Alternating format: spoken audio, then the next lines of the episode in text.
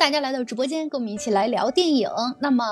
嗯，有一段时间没有聊过这个电影了。那个今天咱们聊的这个电影叫《哥你好》，乍一听起来还挺有意思的，应该是一部喜剧片，是吧？啊，那的确是这样的。这个电影呢是由马丽参演的，很多人一看到马丽之后就觉得，哎，一定是开心麻花里边又是喜剧效果。其实这个看这个题目和再看这个主演马丽之后的话，那么它的剧情呢和这个名字还多多少少有一点点的不是特别一样，不是完全的喜剧啊，但是其实也挺有意思的。呃，里边更多的是展现了一个亲情的一部分。哥你好呢是这个命名为是一部喜剧电影，其实我们更深层次的应该把它归纳为亲情电影。呃，这个故事大概其讲述的一个主要的环节，我跟大家说一下，当然后边我们会细聊的啊。呃，这个玛丽呢是扮演一位母亲，那么由于母亲在出生时。由于母亲在出生时呢就逝世，也就是说这个孩子他在生孩子的时候，然后这个母亲就出现遇到了一个问题是保大还是保小。但这个母亲是玛丽演的这角色还是非常非常的坚强的啊，她一定要求要保孩子，因为她觉得这个孩子既然已经把她带到世上，就要对她负责嘛。那么她的这个老公呢，当然觉得。哎，还是就是保大人，因为有留得青山在，不怕没柴烧嘛。有大人以后还可以，这个孩子没了还可以再要。因为这个问题在产房里争执半天，因为最后还是决定，呃，那么这个玛丽呢用一个善意的谎言骗了她的这个老公，然后最后还是保这个孩子。那么随着孩子出生呢，他母母亲就去世了。那么长远扮演的就是这个儿子小五，我们把管这个儿子叫小五。然后魏翔，大家可能对这个魏翔这个人一看有点脸熟，但是名字可能想不起来他。魏翔扮演的是这个父亲，啊，老五，武红旗叫父亲。然后从小呢，他们两个人因为这个孩子一生下来之后呢，就母亲就没了，所以他们他们父子的关系还是非常紧张的。这个家庭可以说是缺少女性啊，那么孩子从小就没有感受到母爱，所以呢，导致这个家庭也是没有温暖的，可以说，那么父子关系总是。就是时不时的就遇上这种剑拔弩张的这个状态，那么随着父亲他老了之后啊，那么这个孩子已经进入三十岁了，他父亲已经患了这个阿尔兹海默症，那么这个病吧是时好时坏，时而呢就想不起来这个人是谁，或者说就是时而呢又头脑非常清醒，就是一个瞬间的时候就会发生变化，他的情绪就会有很大的起伏，啊，然后这个。父子的关系呢，就随着这个父亲得了这个阿尔兹海默症之后呢，他们变得越来越紧张，就比原来还要更紧张一些，就没有办法说话，都已经很困难，就没有办法沟通了。儿子呢，则被父亲守着自己的钱，不肯给他置办婚事，就觉得这个父亲有点抠门儿。然后，呃，其实是他的父亲，因为得了这个病了，有时候一阵儿一阵儿好，一阵儿坏的。好的时候还好，然后因为他也是过度的思念他的母亲嘛，俩人感情还是非常好的啊。呃，思念他的媳妇儿。呃，症状好的时候呢，然后对他儿子，对他儿子呢还稍微好一些。如果症状不好的时候呢，就直接管他儿子叫哥。呃，所以就引出了这个电影的题目《哥你好》。其实我们在。再往后边去想的话，这个，呃，这个三十岁的儿子小五呢，然后他在他父亲的房间里发现了一本日记，然后发现了一本戒指。那么随着戴上这个戒指，然后也当时也出于一个好奇，翻看他母亲的日记之后呢，他就回到了三十年前，啊，那么他母亲和他父亲两个人谈恋爱的时候是在工厂认识的。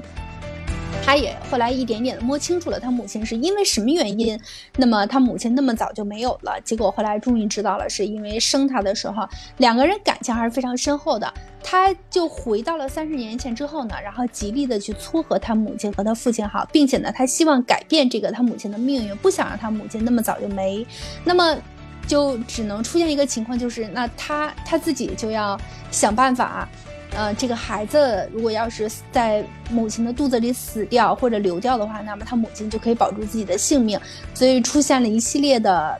这个环节，很有意思的环节啊，包括这个小五呢去冒充医生，告诉呃这个玛丽啊，告诉她说你怀的这个孩子，呃是。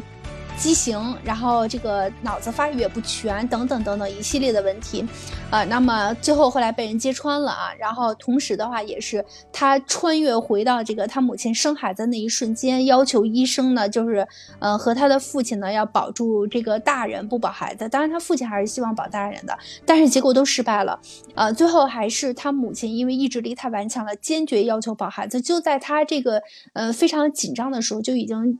处于半昏迷的状态了，然后还是非常，还是一定要坚决要求保住这个孩子，孩子还是这样如约而至的这个降生了，他母亲也是走掉了。那么这个故事的话，他没有办法扭转啊，这个自己这个小五也说，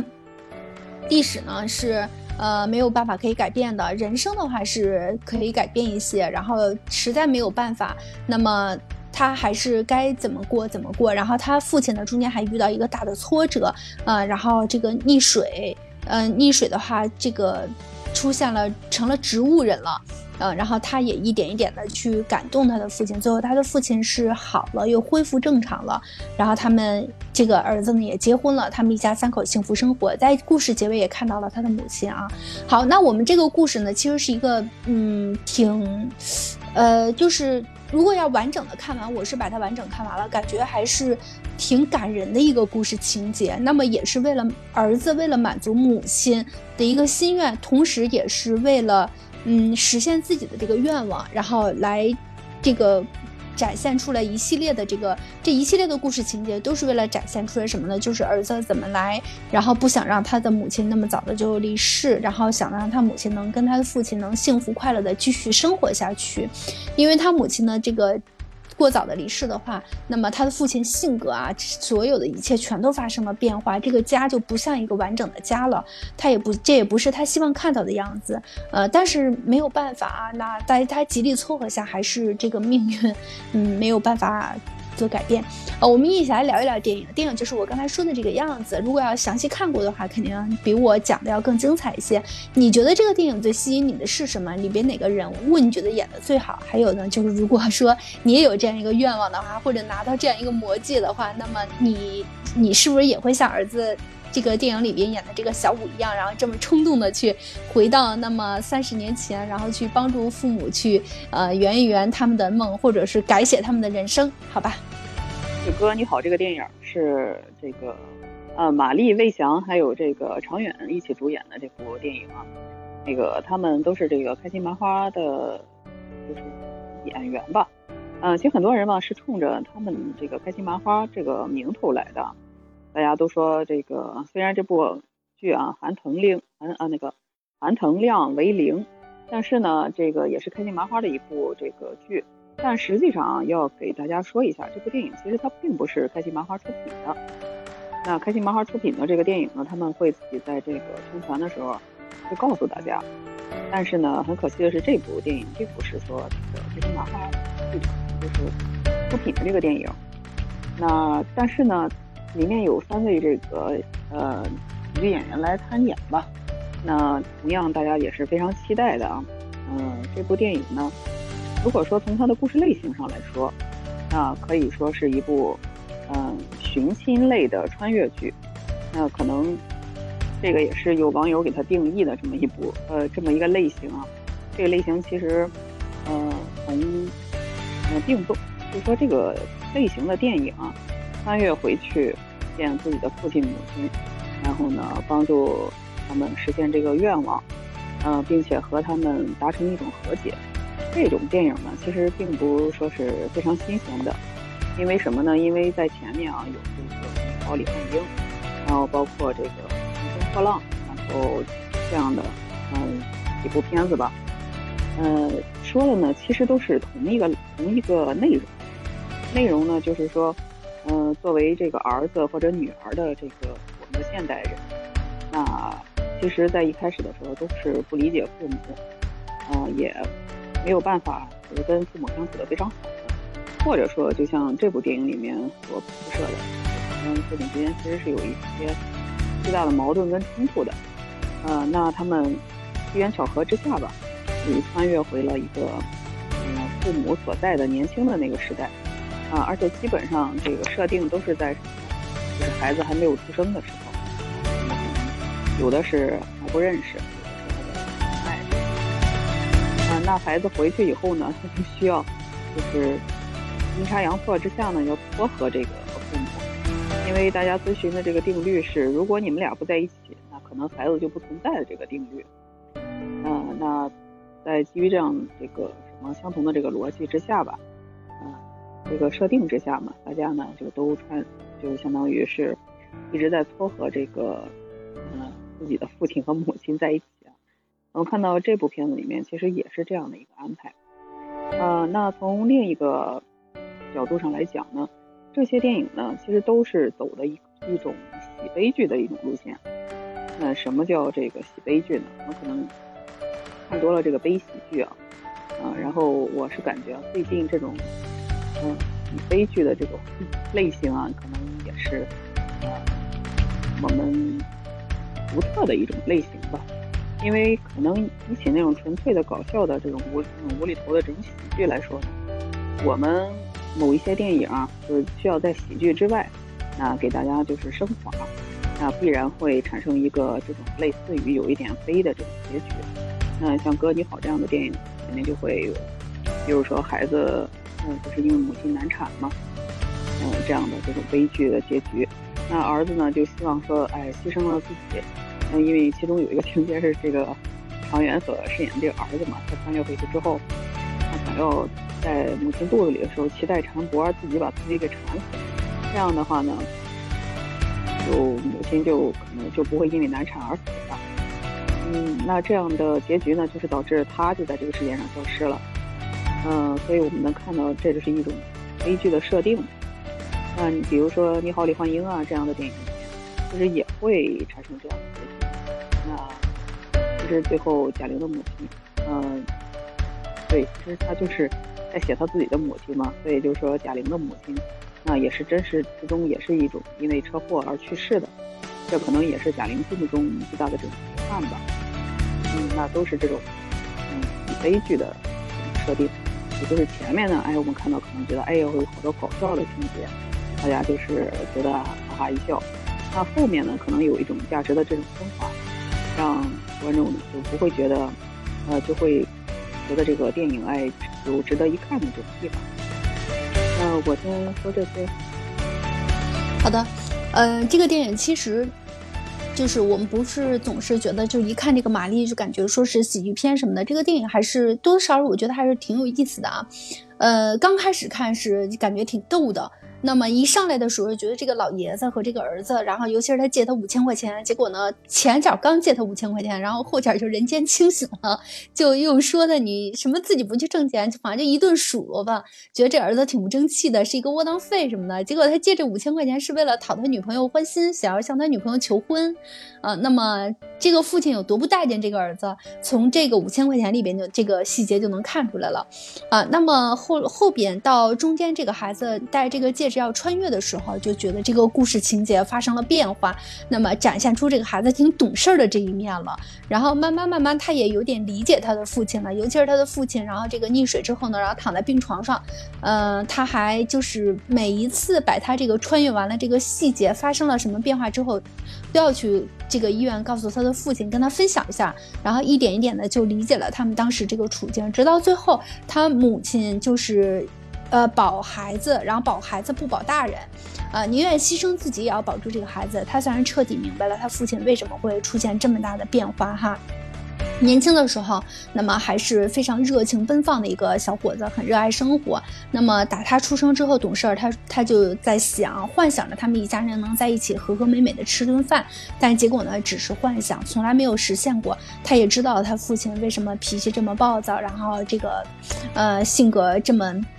呃，变化这么大的一个原因了，因为他失去了这个他心爱的人，所以出现了这么大变化，他就一定一定要啊，力争这个把他母亲的生命给延续下来。好，那我们看看大熊，大熊看了这个电影之后，然后有有什么自己的想法？好吧？嗯，整个影片呃，怎么说呢？呃，八个字儿，全篇笑点和泪点同在。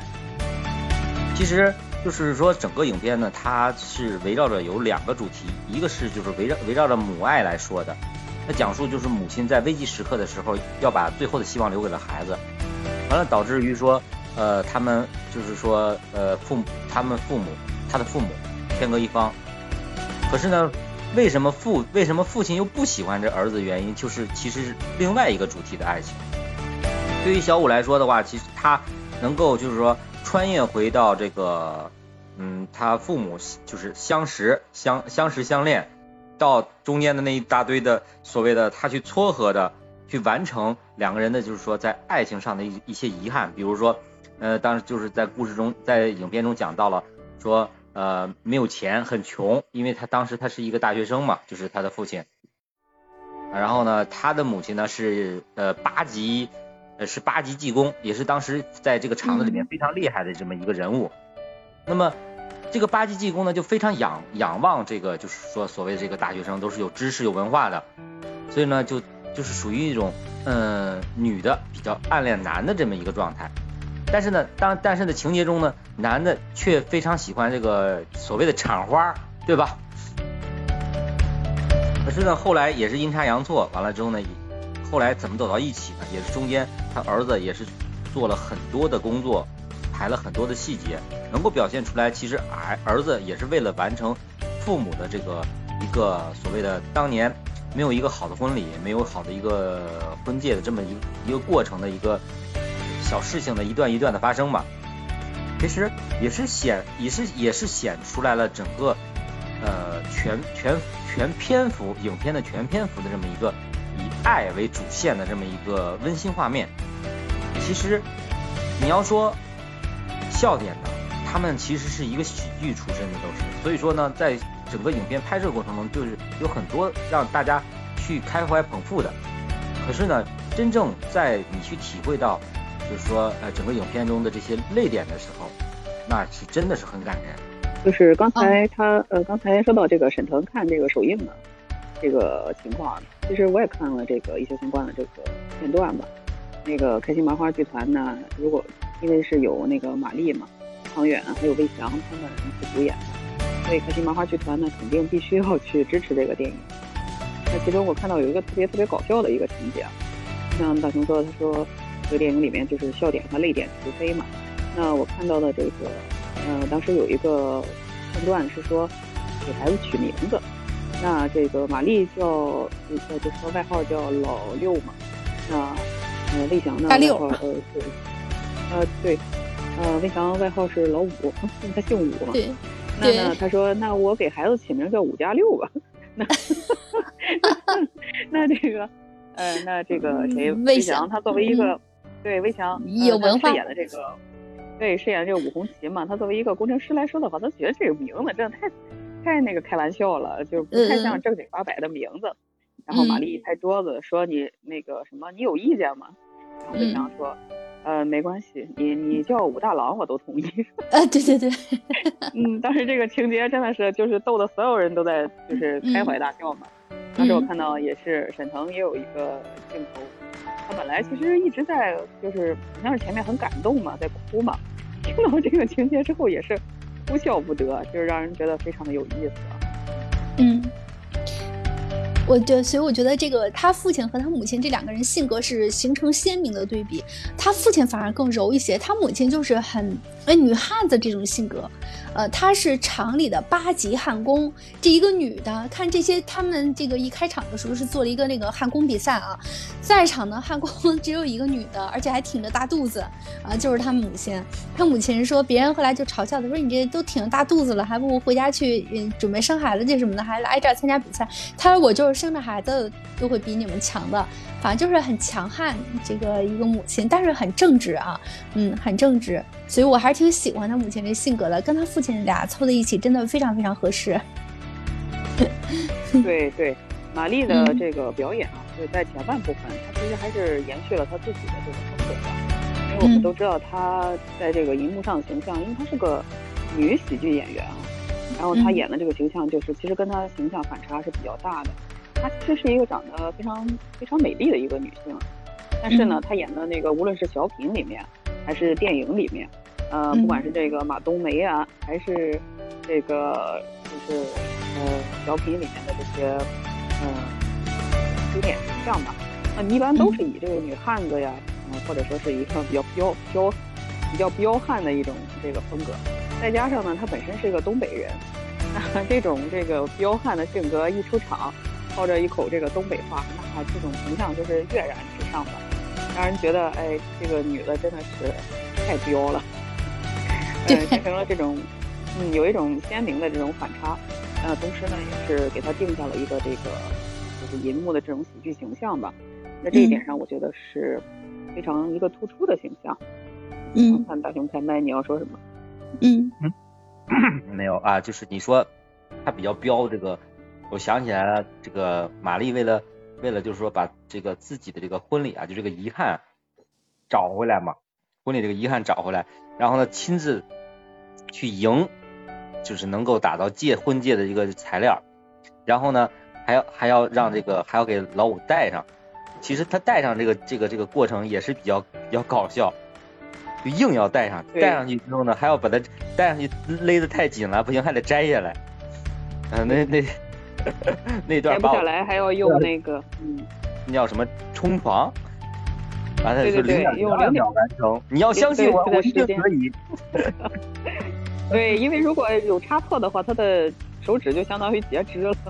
就废了。对于工，嗯，对于工程师来说，这就真的是简直了。就说话话再说回来啊，说回来，他这个说自己准备准备这个打造一个所谓的婚礼现场嘛，然后呢还给老五准备了一幅手捧花，对吧？其实对，其实这些这些往往往往的这个叙事的一个这个让呃咱们观众看到的，就是。这个对于一个女性而言，希望有浪漫，希望有一个呃非常盛大的这种就是仪式感，对吧？应该叫仪式感。对。所以说，所以说，呃，这是突出了，很突出了。不管说是呃当时八十年代的那个女性也好，或者说到现在的女性也好，她们永远都希望有最浪漫的时刻，都希望有最这个有仪式感的这么一个过程，能够去。完美的诠释他想要在这么重要的时刻能够，嗯，怎么说呢？叫表现出来，让让让自己也不不留有遗憾，对吧？对，嗯，你说到这儿，我就想到是这样，那个呃，当时他是为了，他最终玛丽说了一句台词嘛，意思是说，呃，这个，嗯。老五嘛，他是个工程师，所以呢，他是一个讲究人。然后呢，他必须就是要把这个仪式感呢做足一些。虽然啊，他们没有钱，然后也没有这个就是嗯很富足，但是呢，他就努力就凭自己的这个能力嘛，去赢了这两这一块黄铜，然后来打造这两个戒指。然后在婚礼上呢，他自己还扎了一个用那种呃就是桌布啊，类似于桌布一个钩的那种。东西来给自己做的那个头纱，然后加上你说的这个捧花，呃，就是非常搞笑的事情啊。我们现在想起来非常搞笑，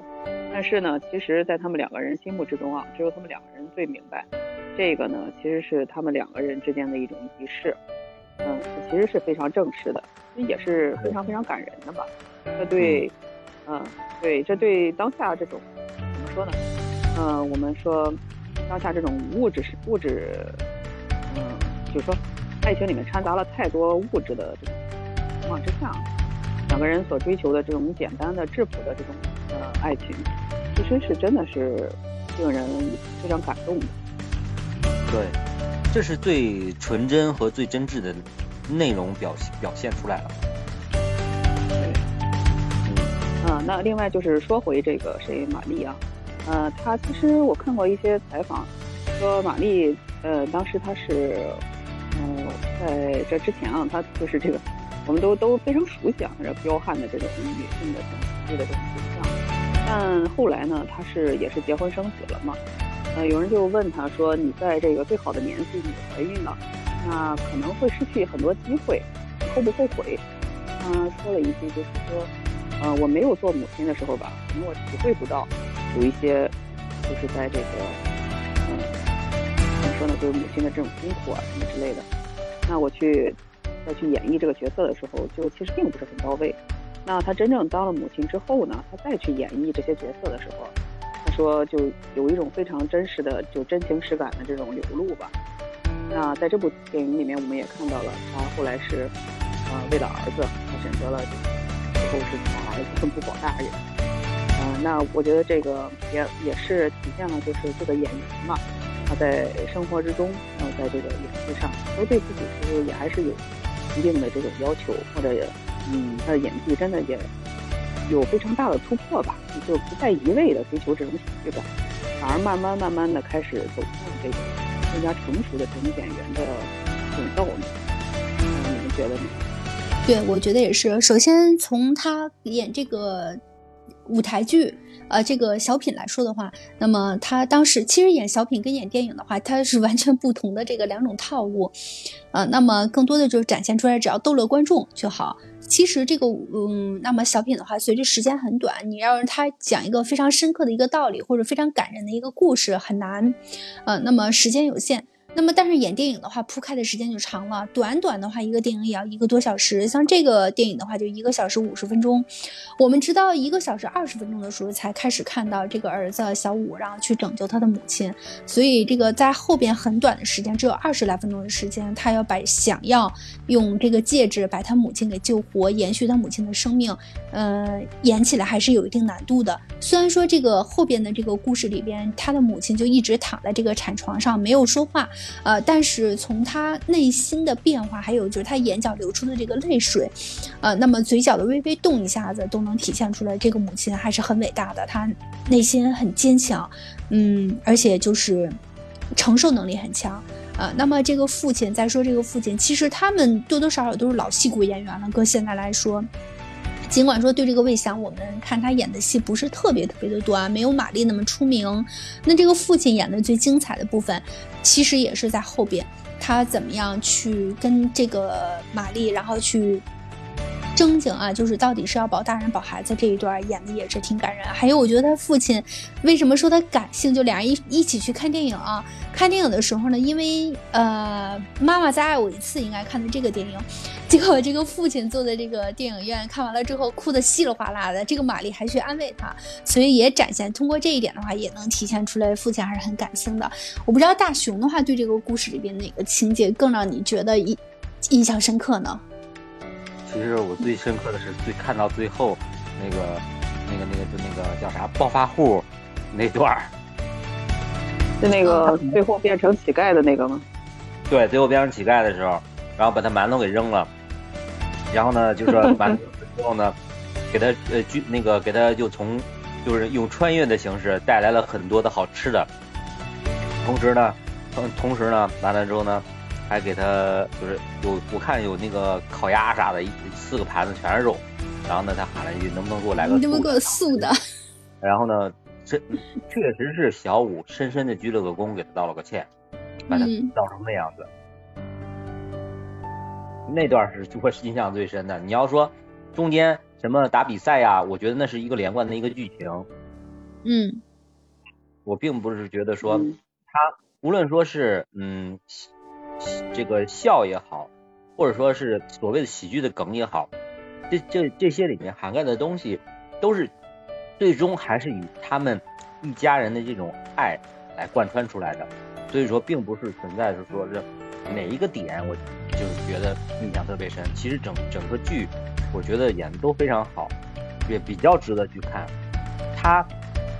呃称得上是一一部喜剧，称得上是一部穿越。称得称得上是一部爱情故事，就是这叫家庭的这种爱情故事。但是呢，更多的让我想起来了，嗯，曾经就是说所谓的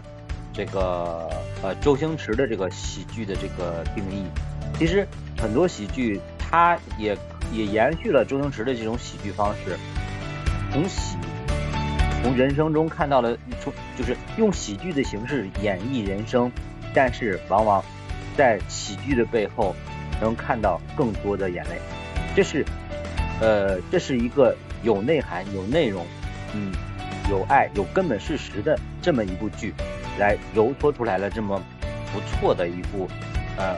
值得推荐让大家去看的这么一部影片。好，那我下边我就说说那个，我接着他的话来说啊。就是其实这个怎么说呢，在我心目中啊，这一类的片子，包括就是大家很推崇的《你好，李焕英》和这个韩寒的《乘风破浪》这一类的呃电影吧。那我觉得，在我心目中，给他打分，可能未必一定会打很高的分数啊。但是呢，这个也之所以给大家推荐嘛，我是觉得，嗯，这里面的演员其实他们就是演技啊，也是非常非常不错的。为什么这样说呢？因为这个，嗯，就刚才悠悠说的，这部剧的男主除了这个常远之外啊，其实应该是魏翔。那魏翔呢，他。最近啊，我觉得大家可能才对他比较熟悉。当然，可能有很多人对他也很熟悉啊。是为什么呢？因为他参演了非常非常多，也就是说，这个喜剧，嗯，就是非常多的喜剧和这个小品。因为他也是这个开心麻花的这个签约这个演员嘛。那但是呢，就像大兄所说的，这个他跟周星驰有一点类似的是什么呢？他一直都是一个龙套演员。他负责的是什么呢？他负责的就是这个搞笑，然后那个为主角撑场子，呃，然后呢就是牺牲自己，然后扮的非常傻。我们去搜一搜的话，可以看到李翔这个演过很多很多特别傻的这种扮丑，就是可以在这个名词上，就说，呃，应该叫扮丑的这么一些角色。比如他这个反串这个，嗯，青蛇里面这个小青，哎，我非常觉得这个人是不是？是不是脑子不太好？这 就会感觉非常的可笑。包括呢，他一些演的那个，嗯，一些角色吧，嗯，有一种这种自黑和这个，呃，对，嗯，就是就是丑角的这么一个意思。那其实一般情况下，我们可能不太会注意到他。但为什么就是他在这部剧里面能当主角啊？呃，包括他之前上映的一部电影《口碑》，呃，其实那部剧呢。剧情包括这个大家的口碑啊都是很一般的，但是大家统一的一个口径是什么呢？对魏翔的表演是非常非常称赞的，认为他真的是不亚于这个专业的演员，甚至不亚于这个资深的演员。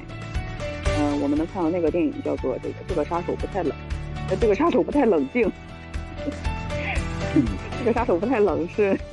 一部那个什么国外的经典电影啊。他们故意的就是用这个呃名词来引起大家的这个注意吧，也是一种这个搞笑的梗吧，叫这个杀手不太冷静。那正好呢，主角呢也是这个魏翔跟马丽。那魏翔呢在里面演的是一个，其实魏翔基本上就是在演他自己。那他如何就是去跑龙套，然后如何在这个电影里面，嗯，想要尝试各种各样的角色，然后想要给自己就是有。这种机会，那我们看到其实他是非常非常辛苦的，呃，包括这个被人嘲笑啊，然后被人欺骗啊，但是呢，他一直都没有放弃，他一直非常非常努力，然后非常认真的对待表演这件事情。那可能这个表演啊，对于魏翔来说就是他的生命，嗯，这个可能说的啊有点重，但是呢，从他的一些表现来，嗯，从他一些表现呢，我们真的可以。就这样评价的。那比如就是在这个《哥你好》这部电影里面，那这个儿子穿越回去之后呢，其中就是刚像刚才那个大雄说到的，有一个暴发户，这个暴发户呢，他抢了这个呃魏翔饰演的这个武红旗的这个前女友。这个前女友呢，当然是一个比较势利的这样一个女孩子吧，就嗯，她贪慕虚荣，她她就是想跟这个贾冰饰演的这个暴发户，然后要。呃，就是甩掉这个，甩掉这个吴红旗。那其中有一部戏呢，就是，嗯，魏翔站在那儿，非常非常悲愤吧，因为他演的是一个知识分子，他不可能去做出一些很暴力的事情。但是呢，他又觉得这个女的应该是绿了他，但是所以呢，他当时的表情其实是非常悲愤的。那其中有一有一个镜头是，这个女的要打他一巴掌，嗯。那这个演员呢，本身啊，他他其实是不太那个下得去手的，他就嗯，就就尝试了很好多次，非常就是很宽慰这个女演员吧，意思就是说你真打就行，那个我没关系。然后后来我们看到这个女演员就是真的就下手打，并且在这个其中就是把她的眼镜都打飞了，啊，那这个镜头非常非常真实啊，就获得大家一致的这个好评。呃，后面呢有一场戏就更加过分了，是这个贾冰饰演的这个暴发户，拿着一个酒瓶子要把这个呃魏翔的这个头给废了。那一开始这个贾冰肯定是下不去手的，呃，他就是嗯，就相当于是你的麦出问题了。麦没出问题，嗯，能听到吗？可以可以。没有，刚卡了一下。那这个贾冰饰演的这个暴发户呢，他就需要拿这个酒瓶子去啊给这个魏翔饰演这武红旗要爆头。那但是他肯定是下不去手啊。你作为一个演员来说的话，你怎么也是怕对方受伤啊？那这个魏翔就说没关系，然后还主动的教给他，说哪个部位可能更脆弱一些，就是你磕到头上它更容易碎。哎，那贾冰就按照他说的这个去做，结果真的是一下子就爆了头了。啊，当时这个当时就是全场就大家其实都其实这个包括这个女演员啊，她都是下意识的反应，就是在惊呼，都能看得到这个场面非常非常真实。那嗯，拍完之后，这个全场真的都给这个魏翔在鼓掌，就在这个花絮里面都能看到。那魏翔就是从这些呃镜头里面吧，也可以看到，他真的是一个非常非常热爱电影、热爱表演，甚至于说把表演当成生命的这样一个人。那我是感觉，嗯，无论无论剧本如何吧，包括他演的许多小品，包括这些他扮丑的这些角色，那嗯，有句话说，只有这个呃，就是没有这个小角色啊，只有小人物，没有小角色。那只要你是一个认认真真的去演绎了这个角色，哪怕他只是一个配角，哪怕他只是一个很小很小的人物，那对于一个演员来说，这都是一个嗯、非常敬业的一个演员啊、那我觉得，即便是冲着这个不祥，然后去看那个去看这部电影，也是能够值回票价。这应该就是对演员的一种尊重吧。嗯，是的。这个影片里面三个演员的话，也有好多观众跟你想法是一样的，都觉得哎，这个马丽肯定是没有问题啊啊。那么魏翔的话演的也不错，很多人说这个魏翔表演是没有什么太大问题，尤其是针对这部电影。但这部电影给人感觉是稍微有一点浮夸，像刚才这个艾雅说的是的，呃，一致全都认为是这个长呃长远啊，就是这个。呃，小五，那么电影里边的小五，他的演技的话还需要在家锻炼。很多人说他演的有点模仿啊，嗯、就是总是找不着自我的感觉。呃，其实他从一路走来的话，演的电影不是很多，但是也是一直在努力，能够看出努力的样子。呃，但就是定位，呃，自己不知道要怎么样去演绎，包括这个人物的内心，还有就用什么方式、用什么表情去给它刻画出来，还是需要在不断的提升。那么很多人又拿这个小五和大五啊来进行比较，这俩搁在一起比较之后，就感觉，那么无论这个大五就是魏翔啊，他是演年轻时候二十多岁和这个玛丽在一起相亲的时候谈恋爱的时候状态，还有就是他作为父亲，以及他得了老年阿尔兹海默症之后的这个状态，表演还是比较到位的。这两个一比较之后，就觉得一个天上一个地下。所以很多人把这个《哥你好》这部电影的话归纳为，有的人说是烂片儿，呃，尽管说他们三个人的话都是这个开心麻花，但实际上这个并这个电影的话跟开心麻花倒没有什么太大关系。我觉得如果我们每一部片子每个人审美观点都是不一样的，再好的片子也有人说不好。那同样这部片子的话，有的人说不是特别好的时候，我们只要看到它非常值得看的这个点就好。刚才我们三个人跟大家分析，其实在亲情展现这一块的话，那么表现的还是还是可以的啊，还是可以的。就是这也是我们这个每个每个孩子每个子女的一个愿望啊，希望父母感情好，然后家庭和睦，然后这个身体都健健康康的。所以这一点的话是拿捏住了这个观众的心理，那么也是希望大家能够继续看下去的。啊，好，那我们看看这个其他两位主播还有什么要说的吗？嗯，大熊和艾雅。我就在想，这个影片里边的经典台词，我不知道你有有多少有印象。其实这个经典台词可以回味一下。经典台词。我倒看那个北冰洋汽水，倒是感觉 挺逗的。嗯，那他穿越回去的话是，八十年代，八几年的时候，对，那个北冰洋汽水是那时候是那样，现在还是这样。但我觉得他他应该穿回穿越回去啊，那个什么应该不是八十年代，应该是接近九十年代，因为当时他有一个场景是八八年到九一年嘛，他在厂房里面的时候，其实是在九一年的时候，这个可能跟这个。啊，你比如说《你好，你好，李焕英》里面，他穿越回去的时候是应该是在八零年左右，就是贾玲，啊，那个生左右那个年纪。但我看，嗯，这部电影他穿越回去应该大部分时间应该是在九十年代。那就是那个魏翔啊，那个小五的话，他是九一年出生的呀，嗯，那么他父母的话是在大概八八八八九左右那会儿谈的恋爱嘛，啊，是那样的。啊，所以也挺逗的，嗯，呃，我觉得故事经典的这个台词倒没有发现什么，嗯，主要就是看更多的是看剧情了，嗯，那个这个台词里边有一个叫，我不知道是不是在你面前班门班门弄斧，当时的时候老五是怎么回答的？还有印象吗？好像是。就是这个这个玛丽跟他一起研究这个图纸是这一块吧？然后呢，他说，只要你有畅想，我随便弄。我记得好像是他跟他弄图纸这一块，因为一个是八级焊工，一个是这个工程师嘛，他们两个人怎么能讨论到一起呢？关于这个图纸。嗯，但是呢，确实是能看出来，呃，老五对于这个玛丽的这个真的是。所有的这种感情的这种投入，就是从眼神和从他的话语里面，真的说是有爱的。嗯，是能看出来。包括说，包括说，包括包括说，刚才艾雅讲的那个啊，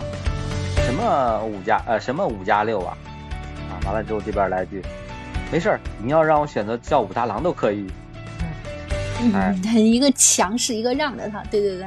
对。嗯，女的本身很强势，男的就让着他。这这也是生活的一种方式嘛，两个人在一起相处，那总有一个强的，一个弱的嘛。对，我是感觉这个，其实以前啊，我能觉得，呃，这个怎么说呢啊？那时候可能也是年轻啊，呃，觉得人生就是要谈一些风花雪月，然后呢，人生要去谈一些这种呃诗和远方。但当你真正就是你真正了解过这个诗和远方，你真正谈过这种。风花雪月就是人间烟火的这种恋爱之后，我才发现有一个事情，当然也可能是因为这个上了年纪啊，才 会发现，其实这个柴米油盐啊，才是一个非常具有生活气息的一个事情。那你比如呃，怎么说呢？我现在回忆起来，因为这个老五是个工工程师嘛，那我回忆起来，我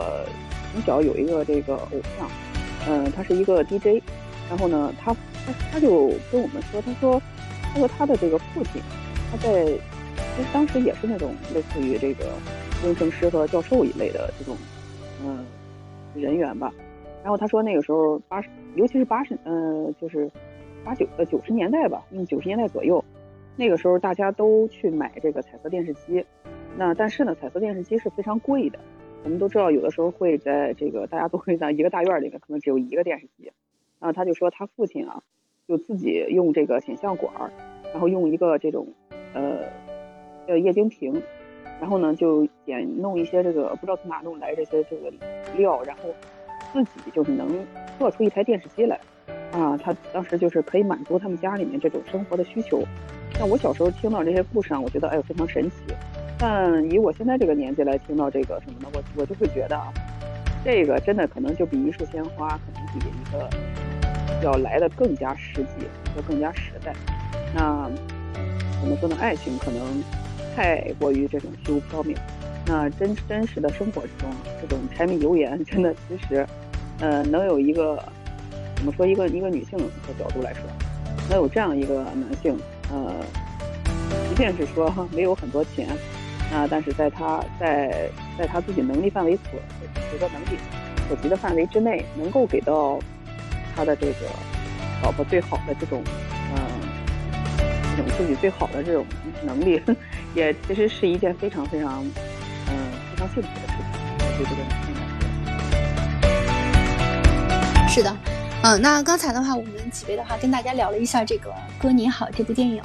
嗯，也有展现亲情的一面，还有呢，就是里边的这个几个主人公，然后在演绎角色方面，还有演技方面，做了一些这个简单的评价。嗯，还是大家一致认为这部片子还是值得看的啊。呃，那不管说这个其他这个网评上的对这部电影的评价如何，那我们既然是看过这部电影之后呢，也是给大家来解读一些里边比较值得看的一些点。